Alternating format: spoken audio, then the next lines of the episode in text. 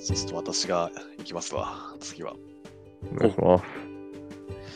あのー最近ちょっと、ま、面白い漫画を見つけて、おあのーここ、ロングバケーションっていう漫画なんですけど。ギャグ漫画いや、あのーまあ、若干ネタバレになっちゃうんだけど、ノンフィクションの漫画で、おうあのー自伝なんだよね。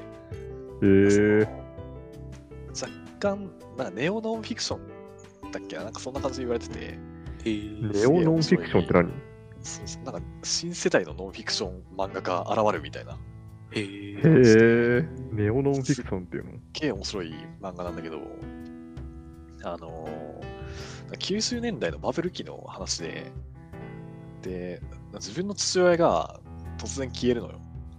で、ほそうの、なんか、足取りを辿っていくと、フィリピンにたどり着くのね。はいはいはいはい。で、フィリピンにその父親に会いに行くって話なんだけど、うん。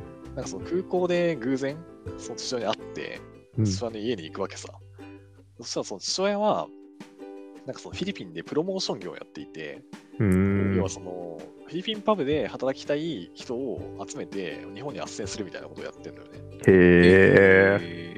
で、なんか数年ぶりに会った父親がそんなことやってて、で、なんかその、なんだろう、その父親の家って一緒に住むんだけど、ななんだろうな、なんか、なんかすげえリアルなんだよ。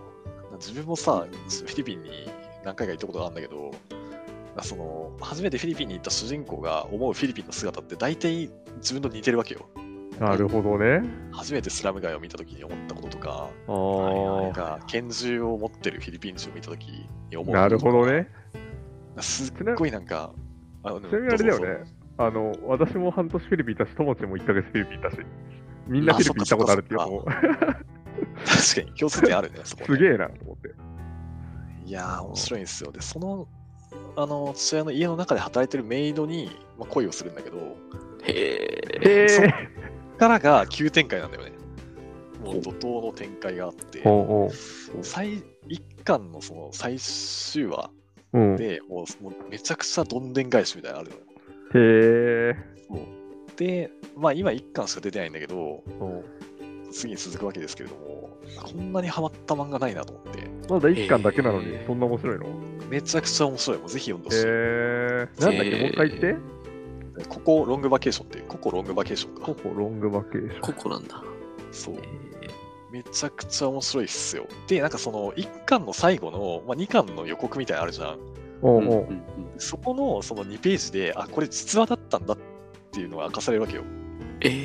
それまではなんかちょっと物語系な感じで、あの、ただ進むんだけど、全部実話に基づいたストーリーですっていうのが明かされるんだよね。そこへえ、そうなんだ。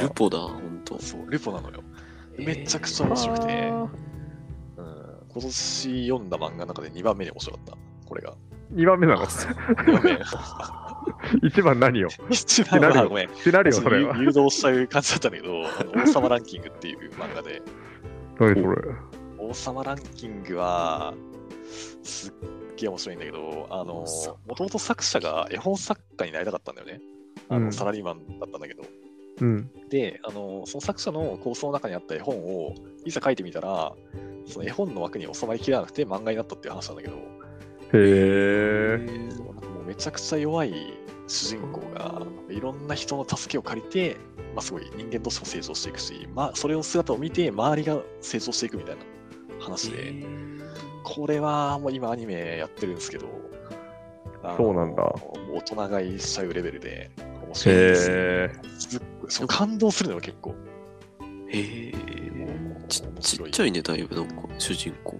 あそうそうそうそうそうすごいちっちゃい。すっごいちっちゃいもうその小ささにもちょっと秘密があるんですけどあコナン的なやつかな。 絶対違う、絶対違うね。まあでも近い近いかもしれないこれはあそうわなかんだらない、うんちっちゃいな、確かに。すごい感動ですね。 でもあれだな、この主人公を見た時の、ともちんの感想があれなんだな。こうちっちゃいな、なんだな、これ。確かにちっちゃいけど、ちちっちゃいね、このっちゃいけどさ、着眼点が。そうか、確かにな。毎週木曜日24時55分から。うん。へこれはちょっとぜひエジプトからでも見れると思うので、見てほしい、確かにね、移動中見れるかもしれない、ねど。うえ中ーにっとね、VPN 繋がないと見えないんだよね。ああ、そうなんえーだ。大変だね。ちなんかそう、だから、今、まあ、だから見なくていいかなと思って見てないんだけど、全然。ネットフリックスとあーか Amazon プライムとか見れないんだよね、基本的には。ああ、そうなんだね。